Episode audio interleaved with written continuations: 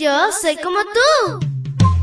Pequeña para grandes cosas y grande para cosas menores. Te cuento que llegaste al lugar perfecto. La devoción matutina para menores.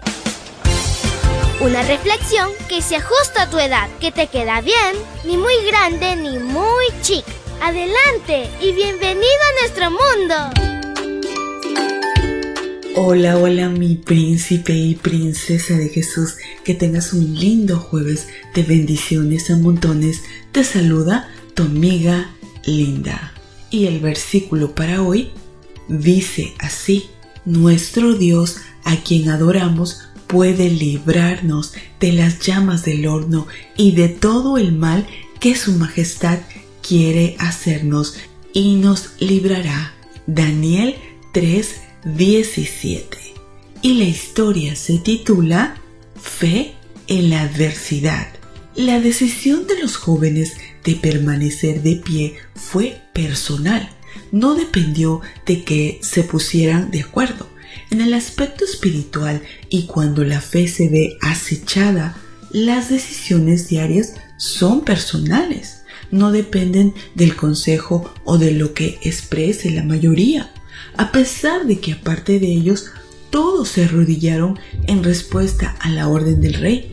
Su fe se mantuvo inquebrantable, pues la fe no depende del estado de ánimo o si las circunstancias que nos rodean son favorables, tampoco de las consecuencias que pueden sobrevenir. La fe es el vínculo de confianza que hemos desarrollado con Dios y que se fortalece en mayor medida en tiempos apacibles. Las variables en la vida demuestran nuestro apego a Dios. Por otra parte, la fe es sustentada por las promesas bíblicas. No dependen del razonamiento humano o de una explicación magistral. El apóstol Pablo escribió con certeza Estoy convencido de que nada podrá separarnos del amor de Dios. Romanos 8:38.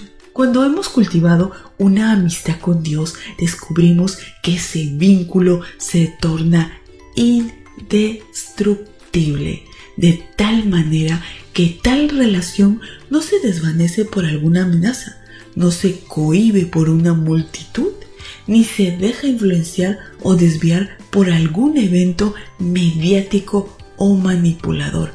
Esta fue la experiencia de los tres jóvenes. Desde su niñez aprendieron los diez mandamientos.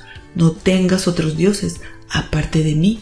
No te inclines delante de ellos ni les rindas culto. Éxodo 23 al 5. Ahora estaban preparados para la prueba resueltamente declararon ante el rey su confianza y más aún su disposición a morir si Dios tenía previsto no intervenir. Su respuesta casi enloqueció al rey, que se creyó con el derecho de imponer cómo debían adorar cada persona. Lo cierto es que Jesús apareció en el horno de fuego y los libró milagrosamente, lo que asombró al rey.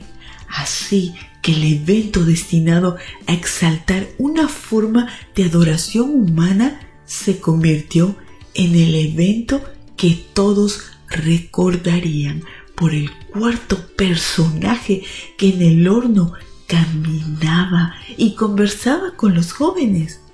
Al regresar a sus hogares, ninguno de los asistentes hablaría de la grandeza del rey, la estatua o el evento, sino del Dios verdadero. Querido Dios, alabado sea tu nombre, porque tú eres grande y maravilloso. Lo podemos percibir a través de esta historia. Solo te pedimos que nos ayudes a ser fieles a ti, valientes, porque tú nos vas a ayudar en el momento de preocupación, dolor, tristeza y adversidad. Te lo pedimos, Cristo Jesús. Amén y amén. Abrazo tototes de oso y nos vemos mañana para escuchar otra linda historia. Hasta luego. Hoy creciste un poco más. ¿Qué?